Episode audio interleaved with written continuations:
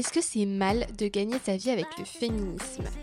C'est une question que je me pose personnellement et que je me suis posée pendant pas mal de temps et que je vois souvent euh, posée sur les réseaux sociaux aussi, remise en cause, en question, etc. Et j'ai pas une réponse euh, figée à cette question parce qu'en fait mon point de vue il évolue aussi pas mal euh, avec le temps.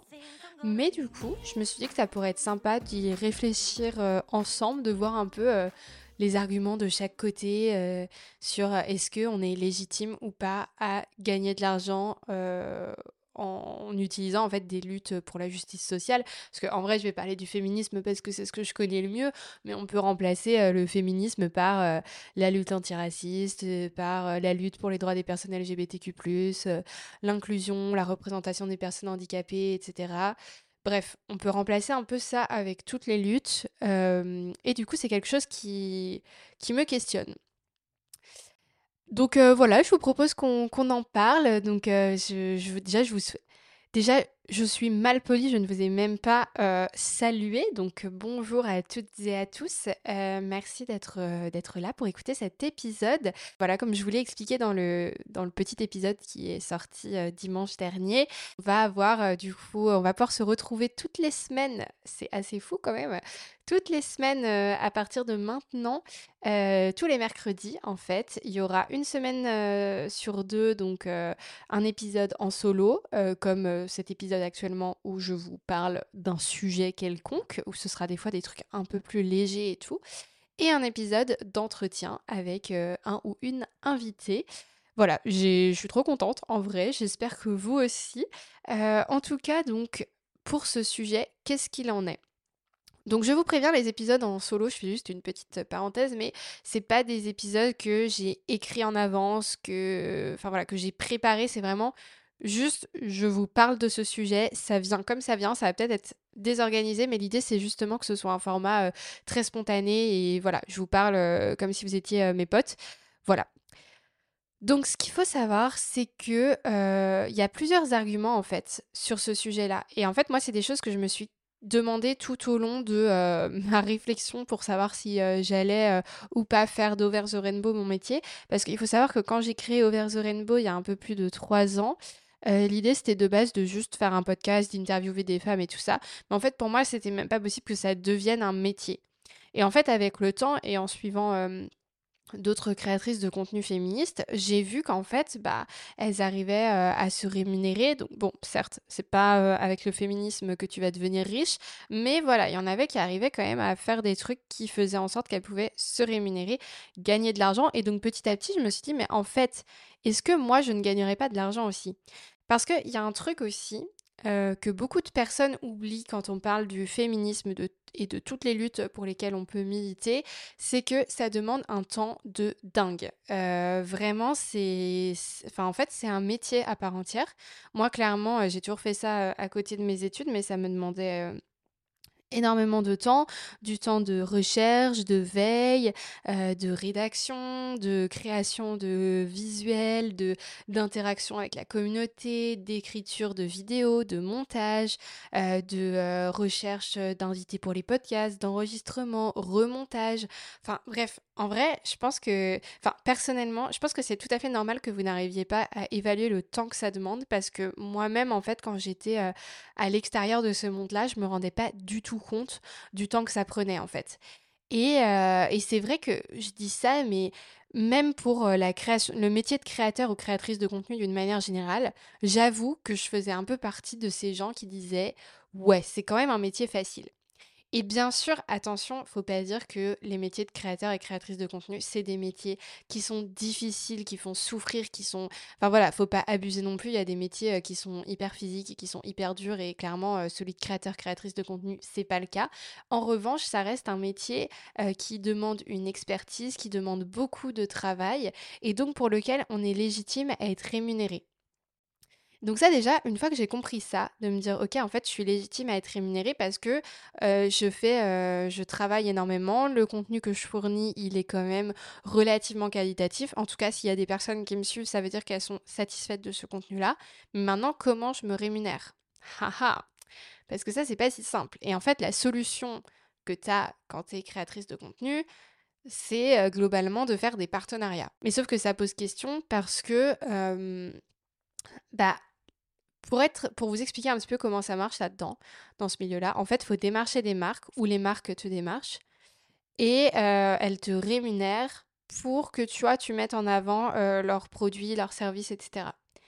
Déjà, je dis rémunérer, mais attention, il y a des marques qui ne veulent pas rémunérer. Mais ça, ce sera ça pourrait faire le sujet d'un épisode en entier parce que c'est un vrai sujet, les marques qui se disent éthiques, féministes, etc., mais qui ne veulent pas rémunérer quand tu travailles littéralement pour elles en faisant du contenu. Mais bon, bref, c'est un autre sujet.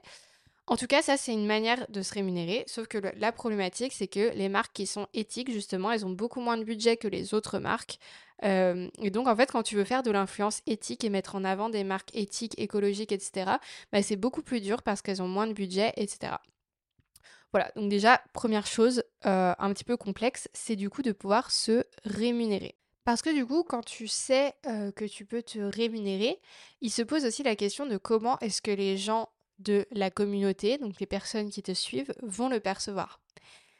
Et là, il y a vraiment un gros sujet euh, là-dessus parce que je constate que euh, même d'un point de vue extérieur, en fait, quand je vois euh, euh, des personnes qui font des collaborations, etc., et que je vois les commentaires, il y a plein de gens qui disent non, mais encore de la pub, oh là là, mais moi je la suis pas pour ça, je me désabonne, ça m'intéresse pas d'avoir de la publicité, etc. Bref, il y a vachement ce truc de, en fait, faire des collaborations, c'est mal. Et c'est, en fait, moi, je l'ai vachement intégré pendant longtemps et du coup, je me disais, mais en fait, faut pas que je fasse des partenariats parce que, bah voilà, euh, ma communauté, elle me suit pas comme ça, etc.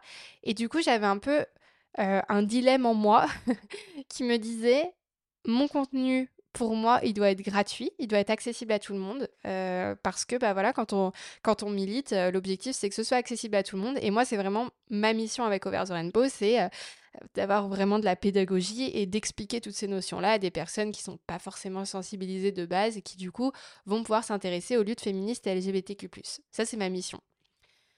Sauf que du coup, si je rends mon contenu payant, parce que du coup, ça c'est une option pour se rémunérer, c'est de rendre son contenu payant via un Patreon par exemple, ou voilà et sauf que là, du coup, je me disais, bah ouais, mais non, parce que c'est pas juste. En fait, les gens vont pas payer pour voir mon contenu parce que sinon, bah, je vais pas pouvoir éduquer, des personnes qui sont pas déjà convaincues par le sujet. Donc, gros problème. Sauf que, du coup, je voyais tous ces trucs de les collaborations, c'est mal, patati, patata. Et ça, du coup, c'est vraiment un truc que vous, vous devez comprendre en tant que consommateur et consommatrice de contenu sur les réseaux sociaux c'est que effectivement c'est un métier et que au bout d'un moment, si vous n'êtes pas prêt soit à débourser de votre poche pour avoir accès au contenu, bah ça c'est totalement ok parce que déjà on n'a pas forcément envie et en plus on n'a pas les moyens. Mais du coup il faut accepter euh, que en contrepartie, bah, la personne elle doit trouver d'autres façons pour se rémunérer et que ces autres façons, bah, c'est principalement des partenariats parce que c'est la solution pour que vous, vous ayez accès au contenu gratuitement. Et j'ai l'impression que c'est un peu plus accepté sur YouTube, où en fait c'est un peu rentré dans les mœurs que euh, euh, pour chaque vidéo YouTube, il va y avoir euh, globalement un partenariat. Et en fait, on ignore un peu le truc parce qu'on se dit, bon, bah voilà, c'est ok, c'est leur business model. Mais ça, c'est beaucoup moins accepté, j'ai l'impression, dans les milieux militants. Parce que déjà, une fois qu'on a compris ça, Déjà, il faut, se dire que pour beaucoup de personnes qui ne suivent même pas des personnes militantes, mais juste entre guillemets des euh, créateurs, créatrices de contenu lifestyle ou divertissement ou autre, déjà il y a certaines personnes qui ont du mal à accepter ça, le principe qu'il y ait des pubs. Alors qu'en soit les pubs, y en a partout euh, dans la vie, c'est pareil, on a accès à la télé euh, gratuitement parce qu'il y a des pubs. Bon, je sais, il n'y a plus beaucoup de monde qui regarde la télé, mais quand même, c'est un fonctionnement qui existe. Donc c'est pareil sur le contenu pour les réseaux. Donc déjà, une fois qu'on a accepté ça, c'est déjà une première étape. Mais ensuite, il se rajoute autre chose. Parce que pour beaucoup de personnes, en fait, euh, que les gens se rémunèrent parce qu'ils font du divertissement, parce qu'ils font du lifestyle, etc., c'est OK. Mais se rémunérer parce qu'on parle de féminisme, etc., là, on touche à un truc un peu plus tabou qui est est-ce que, en fait, euh, tu peux. Euh, faire de cette lutte et de ce voilà cette flamme euh, qui oula je me je me je m'embarque dans un truc je sais pas trop comment je vais finir cette phrase. De cette flamme qui euh, qui t'allume quoi enfin de ce de ce truc qui euh, bon bref je vais je pense que vous aurez compris l'idée. Mais voilà de ce truc qui te passionne est-ce que tu as le droit d'en faire une manière de te rémunérer? Et là, du coup, on touche à un autre truc qui est que, du coup, on bascule dans ce truc à nouveau de profit, de, de capitalisme finalement, qui là du coup est ultra tabou dans tous les milieux de lutte féministe, etc. Parce qu'on sait très bien que c'est des systèmes et des. Que le système capitaliste mène à l'exploitation des minorités, des personnes précaires, etc., etc. Et en fait, quand on est féministe, on lutte forcément d'une certaine manière contre, cette, euh, contre ce système capitaliste, même si tout le monde ne le fait pas de la même façon, et ça c'est encore un autre débat, mais bref. Et donc du coup, la question c'est est-ce qu'on a le droit de euh, gagner de l'argent grâce au féminisme en fait, techniquement? C'est ça le truc. Et moi, c'est vraiment ce que je me suis demandé pendant longtemps. Je me suis dit, mais en fait, est-ce que du coup, je capitalise pas sur un truc où je n'ai pas le droit de capitaliser parce que euh, bah, c'est quelque chose de je sais pas comment dire, je sais pas comment m'expliquer. En fait, je sais pas si vous comprenez ce que je veux dire, mais je vais vous donner un exemple pour peut-être que ce soit plus parlant. C'est euh, la sensibilisation en établissement scolaire. Si vous me suivez, euh, vous savez sans doute que j'ai été victime de violences conjugales quand j'étais ado euh, au lycée. Et en fait, bon, j'ai commencé à en parler, blablabla, blablabla. Euh, c'est tout un sujet, mais bref, je me suis retrouvée à un moment à faire, à être demandée en fait pour faire des interventions en établissement scolaire, et où là, il s'est posé la question de est-ce que je me fais rémunérer ou pas? Et donc ça, du coup, ça va être un très bon exemple pour illustrer ce truc de est-ce qu'on a le droit de faire de l'argent avec nos luttes et par, par conséquent, du coup, avec nos traumatismes.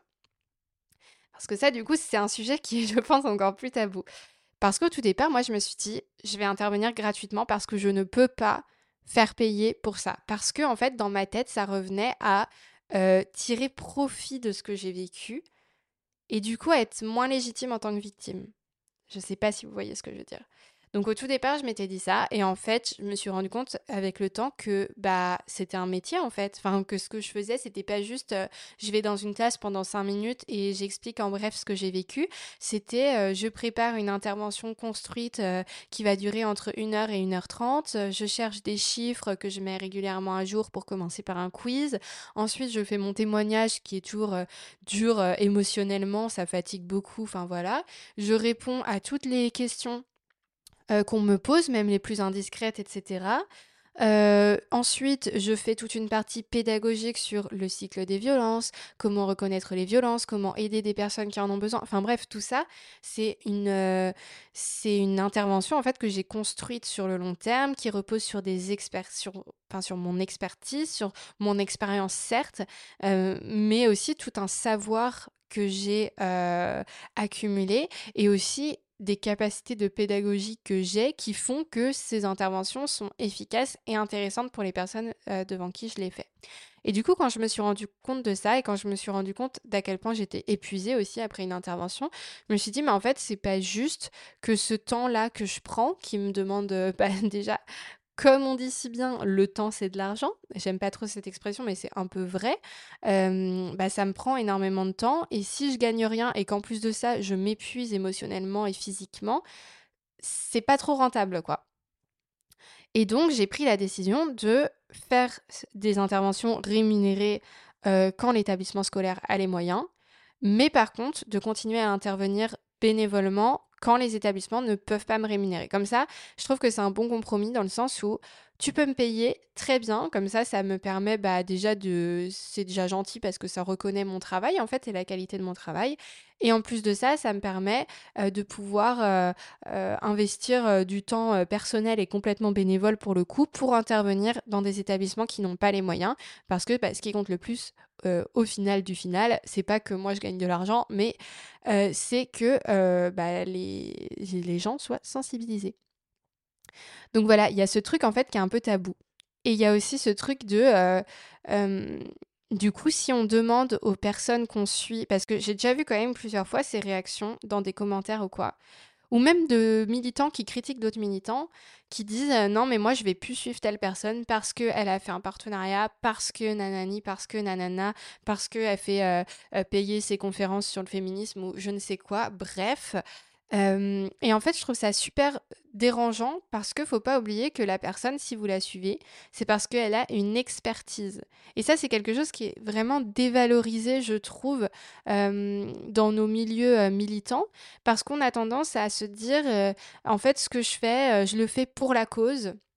Et c'est super de faire les choses pour la cause. N'empêche qu'en commençant euh, par faire justement ces choses pour la cause, bah finalement, si on s'investit énormément, on arrive à accumuler tout un savoir, etc., tout, plein de compétences et d'expertise qui doivent en fait être valorisées. Donc après, comment est-ce qu'on les valorise? Et eh ben, il y a certaines personnes euh, qui vont devenir euh, journalistes pour, pour des médias, etc., qui vont, qui vont bah, pouvoir mettre ça, en faire un métier d'une certaine façon et il y en a d'autres qui choisissent de rester indépendantes. ou alors, dans la même veine que journaliste, il y a aussi ce truc de bah, écrire des livres, les vendre, etc. Sauf que, attention, enfin, c'est vraiment très, très, très, très, très difficile de vivre en étant autrice ou auteur aujourd'hui. Il faut faire des best-sellers et sortir un livre par an pour, que ça, pour espérer pouvoir en vivre. Et encore. Donc, donc vraiment, c'est c'est vraiment pas comme ça qu'on devient, enfin qu'on peut vivre, sans parler de devenir riche, juste qu'on peut payer nos factures. Ou alors, bah, il y a des personnes qui choisissent de rester indépendantes et de faire ça un peu dans leur coin et de trouver des manières de monétiser leur travail. Et là, par contre, du coup, on les critique énormément. Sauf que ce qu'il faut bien vous dire, c'est que bah, quand vous suivez euh, quelqu'un, vous la suivez parce que vous aimez euh, la façon qu'elle a de vous apprendre des choses, la façon qu'elle a de vulgariser les choses, la façon qu'elle a de, euh, de parler de sa vie. Enfin bon, bref, il y a tout un tas de raisons qui font que vous allez suivre telle personne et pas forcément une autre. Et du coup, bah, toutes ces raisons-là, elles sont valides et valables pour que la personne puisse euh, se rémunérer. Parce qu'en fait, sinon, qu'est-ce qui se passe concrètement quand une personne choisit de militer euh, gratuitement, bénévolement, euh, de faire un travail de ouf sans jamais se rémunérer? Bah, Ce qui se passe, c'est que ça peut mener à ce qu'on appelle le burn-out militant. Euh, en gros, tu pètes un câble parce que bah, ce que tu fais, ça te demande un temps, une énergie de dingue. Euh, c'est hyper précaire parce que bah, tu ne gagnes rien et que bah, ça te demande tellement de temps et d'énergie, euh, mais tu gagnes tellement rien que tu es obligé de coupler ça à un autre métier. Sauf que du coup, bah, tu peux pas faire les deux et au bout d'un moment, euh, tu pètes un câble parce qu'en plus, tout ce que tu vois dans le militantisme, c'est dur, quoi, mentalement. Donc si en plus, t'as même pas, euh, euh, pas une stabilité derrière, que tu peux même pas payer tes factures, etc., bah clairement, tu peux péter un câble et du coup, bah, tu arrêtes de militer au final parce que bah, c'était trop dur. Donc ça, c'est un peu le risque en fait qui se passe quand on, quand on refuse de se rémunérer avec le, le militantisme bah, c'est d'avoir un burn-out et de finalement plus du tout pouvoir faire euh, ce qu'on aimait et ce qui au final était utile pour d'autres personnes parce qu'en fait on n'a pas pu trouver de modèle économique et que bah on a laissé mourir euh, notre euh, activité militante et, et, voilà. Donc en bref, je pense que je sais pas si enfin je pense que c'est un petit peu décousu ce que je vous ai expliqué mais je pense que vous comprenez quand même l'idée qui est que bah, c'est hyper complexe, euh, je pense, pour beaucoup de personnes de comprendre tout ce qu'il y a derrière le militantisme et que des fois, ça peut nous mettre mal à l'aise de se dire telle personne, euh, elle gagne de l'argent euh, avec la lutte, etc. Mais en même temps, euh, bah, si elle ne peut pas gagner de l'argent, si elle ne fait pas ce partenariat, etc., bah, elle va juste arrêter de produire et moi, j'aurais pu accès à son contenu. Et je sais très bien que euh, euh, beaucoup d'activistes féministes, etc., on est interchangeables. Hein. Je pense que si demain j'arrête de publier, votre monde ne va pas s'arrêter de tourner. Vous allez trouver quelqu'un d'autre qui fait du contenu aussi bien que moi et voilà. Mais n'empêche, euh, peut-être que pour certaines personnes, euh, mon contenu plaît vraiment et est vraiment utile, etc. Et si je le fais plus, bah, ça va leur euh, manquer un peu, entre guillemets. J'en sais rien, hein. peut-être que je m'invente vraiment une vie, mais c'est une hypothèse, ce que je dis. Bref, tout ça pour dire que je sais que c'est pas un sujet facile et que, encore une fois, pour moi, tout est question de mesure. Parce que tout ce que je vous ai expliqué là, pour moi, ça rend tout à fait, tout à fait légitime le fait de se rémunérer quand on est militant, militante pour quelle cause que ce soit, euh, que ce soit le féminisme, la lutte antiraciste, la lutte pour les personnes euh, en situation de handicap, euh, la lutte pour les personnes LGBTQ+, enfin bref, tout ça, on est légitime en fait à, avoir une rémunération parce que, bah, qu'on nous croit ou non, c'est un vrai taf. Moi, je fais le vrai taf d'un média toute seule, je fais le vrai taf d'assaut de sensibilisation toute seule, et du coup, je mérite de pouvoir avoir un minimum de rémunération avec ça. Et après, il y a ce truc de où est la limite? Euh, et euh, voilà, après, chacun a ses limites, mais par exemple, euh, il y a des personnes qui commencent voilà, dans le militantisme et qui après vont se retrouver à faire des collabs avec des, des marques complètement à l'opposé de ce qu'elles qu'elles défendent ou se retrouver à, à faire des formations un peu bullshit qui vont capitaliser sur la lutte féministe alors qu'en fait c'est un peu n'importe quoi ce qui est à l'intérieur. Bref, je pense que vous voyez un peu ce que je veux dire. Et après encore une fois chacun a ses ses limites d'acceptation, etc. En tout cas, moi, je sais là où je ne veux pas aller, euh, mais je ne juge pas pour autant les personnes euh, engagées qui, des fois, font des partenariats ou des moves que je comprends pas trop, parce que, en fait, euh, bah, la réalité du truc, c'est que si tu te lances à fond dans l'activisme, dans le militantisme, euh, dans la cause, etc., bah, au bout d'un moment, tu dois te rémunérer et c'est quand même difficile de trouver des partenariats, etc. Et donc, si tu n'as rien et que tu as une marque... Euh, avec qui t'es pas 100% aligné mais qui te propose de te rémunérer et que grâce à ça tu vas pouvoir payer ton loyer, bah, je pense que tu es dans une situation un petit peu complexe. Et du coup, on en vient à moi finalement, qu'est-ce que j'ai décidé? Parce que pendant tout un moment, en fait, je me suis dit, est-ce que je fais d'Over the Rainbow mon seul et unique métier? Est-ce que je veux que ce soit ça mon activité rémunératrice de tous les jours, etc. Est-ce que... Euh, vraiment, je me lance à 100% et ça devient mon métier complet? Sauf qu'après trois ans d'expérience, je me suis rendu compte à quel point c'était dur de se rémunérer. À quel point aussi c'était dur euh, mentalement comme métier. Enfin, faut pas oublier ça, même si encore une fois, c'est pas euh, le bagne, hein, clairement, par rapport à plein de métiers. Ne déformons pas mes propos, mais c'est quand même quelque chose qui te demande beaucoup d'énergie, psychologiquement parlant. Euh, c'est dur de lire tout le temps des actus horribles et de trouver un moyen pour les rendre un peu plus accessibles à, à tout le monde, etc. Enfin bref, c'est quand même pas quelque chose de facile, ça c'est sûr. En tout cas, c'est fatigant. Moi, je sais pas si je ferais ça toute ma vie, je pense pas mais du coup, bah voilà, je me voyais pas forcément tout mettre, mettre. Alors attendez, c'est quoi l'expression J'ai 90 ans, mettre tous mes œufs dans le même panier. Voilà, je me voyais pas faire ça parce que je me suis dit, bah en fait, j'ai pas envie de me retrouver à être dans cette situation de, bah mince, en fait, là, faut que je paye mon loyer, faut que je paye ma bouffe, faut que je paye mon électricité, enfin bref, faut que je vive, quoi et je n'ai plus d'argent, donc je vais être obligée de faire un truc pas trop éthique. Voilà, moi je voulais pas me retrouver dans cette situation et encore une fois, aucun jugement euh, de ma part pour les personnes qui s'y retrouvent parce que chacun fait euh, ce qu'il ou elle peut avec ce qu'il ou elle a. Euh, mais en tout cas, moi, je voulais pas me retrouver dans cette situation. Donc c'est pour ça que j'ai décidé de ne pas faire d'Over the Rainbow ma seule activité professionnelle et de la coupler du coup avec l'agence de communication responsable que j'ai co-créée avec mon conjoint. C'est un sujet en soi qui, encore une fois, pareil, pourra faire l'épisode d'un podcast où je vous explique un petit peu ce que c'est et pourquoi j'ai fait ce choix de jongler entre deux métiers finalement, et même euh, un peu plus que ça, parce que ces deux métiers regroupent en fait une multitude de métiers chacun, euh, chacun de leur côté. Euh, donc c'est un peu un couteau suisse, quoi, on va dire.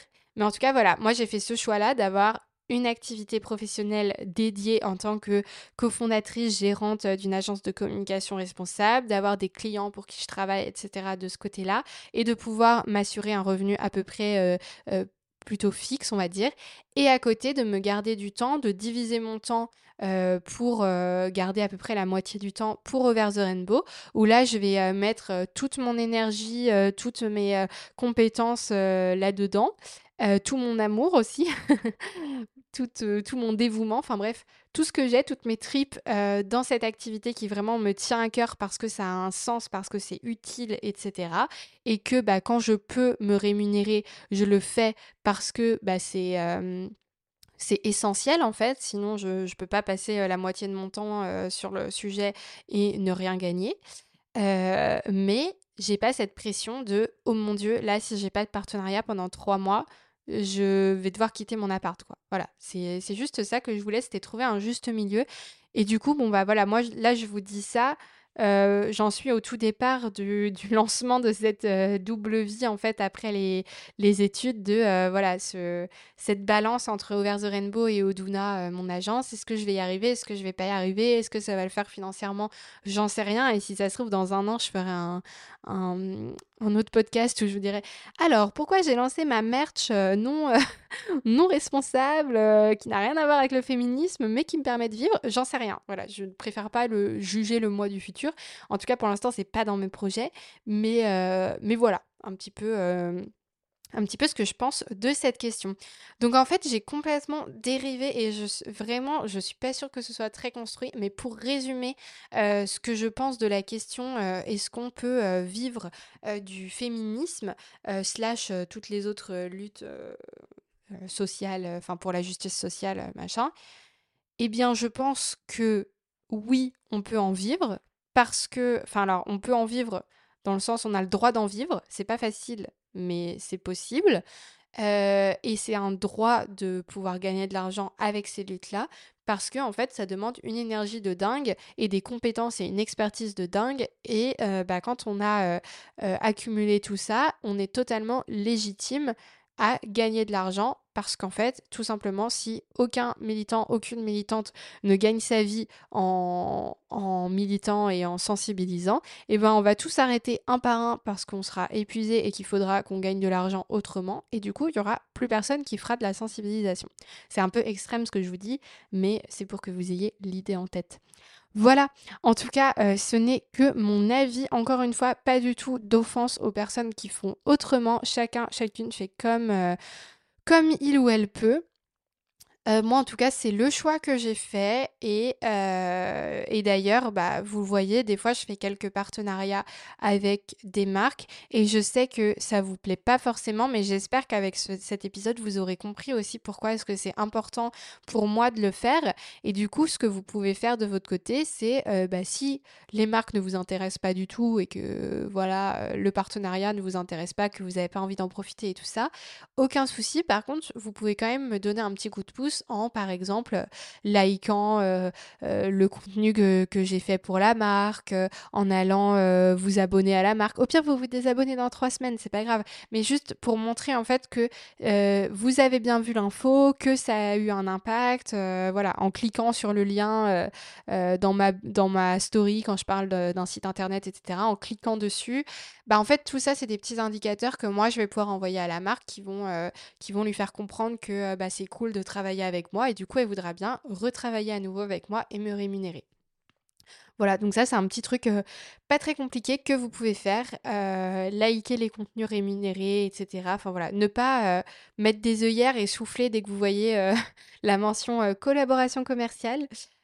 parce que bah, essayez de garder en tête qu'en fait c'est essentiel parce que sinon bah, on ne peut pas vivre tout court en fait de, notre travail qui est un vrai travail encore une fois. Et que sinon, si, si vraiment ça vous saoule trop ce genre de truc-là et que vous voulez me soutenir autrement, bah, vous avez aussi la possibilité de vous abonner à mon Tipeee. Et encore une fois, c'est pas du tout une obligation, mais c'est juste une autre alternative pour les personnes qui n'aiment pas trop les partenariats et tout ça. Bah, si jamais vous pouvez mettre rien que 2 euros par mois dans mon abonnement Tipeee, bah, c'est hyper gentil parce que vous soutenez tout le travail gratuitement, que, enfin tout le travail que je fournis accessible à tout le monde. Et en plus de ça, moi, je vous envoie des petits bonus euh, euh, en fin de mois, euh, voilà, pour, pour vous faire un petit peu plaisir. Peut-être que je ferai un épisode où je vous présente un peu les contreparties Tipeee si ça vous intéresse. En tout cas, voilà ce que j'en pense. Euh, je serais contente en vrai d'en discuter avec vous, de savoir ce que vous, vous pensez du sujet, de est-ce qu'on est légitime ou pas à se rémunérer euh, en, bah, par le féminisme et par euh, les différentes luttes pour la justice sociale. Voilà, je, je serais curieuse. En tout cas, je pense que vous me connaissez, mais vous savez que chez moi, quand je dis chez moi, c'est avec Over the Rainbow, tout le monde est, légitime à avoir sa, propre opinion. Donc j'ai aucun jugement. Vous avez le droit de pas du tout être d'accord avec moi. Euh, en tout cas, J'espère que cet épisode euh, vous a plu, vous a intéressé. C'est le premier que j'enregistre euh, comme ça sur ce format. Donc je suis désolée si c'est un petit peu fouillis et que c'est pas incroyable, mais j'espère en tout cas que ça vous a plu quand même. Pour ma part, je suis ultra impatiente de commencer voilà cette nouvelle aventure d'avoir un épisode par semaine. Enfin franchement, c'est ça va être très cool, je pense en tout cas. Et puis, euh, bah, du coup, je vous dis à la semaine prochaine parce que vous allez pouvoir euh, découvrir un super épisode euh, enregistré avec une invitée. un épisode que j'ai adoré, vraiment. Enfin, tous mes épisodes d'entretien sont super cette saison. Vous allez voir, c'est vraiment incroyable. Mais ça, c'est un épisode que j'ai vraiment beaucoup aimé. C'est pour ça que j'ai choisi de le mettre en premier. Donc, j'espère que ça va vous plaire. Euh, en tout cas, je vous dis à mercredi prochain. N'hésitez pas à me suivre sur les différents réseaux sociaux si vous ne le faites pas déjà. J'ai également un livre qui s'appelle Qui suis-je et que vous pouvez vous procurer si ça vous intéresse. Et bien sûr, du coup, si euh, ce que je vous ai dit a résonné et que vous avez envie de, enfin, voilà, que vous avez pris conscience de l'ampleur du travail, etc., et que vous avez envie de me soutenir, bah écoutez, n'hésitez pas à me faire un petit don euh, sur mon Tipeee, soit un truc mensuel récurrent, soit un petit don, voilà comme ça en one shot. Euh, je ne vous force pas du tout, juste une petite euh, invitation si vous avez envie de le faire. N'hésitez pas. Voilà, en tout cas, je vous embrasse. Je vous dis à la semaine prochaine pour un nouvel épisode de podcast. D'ici là, prenez bien soin de vous, prenez bien soin des autres. Bye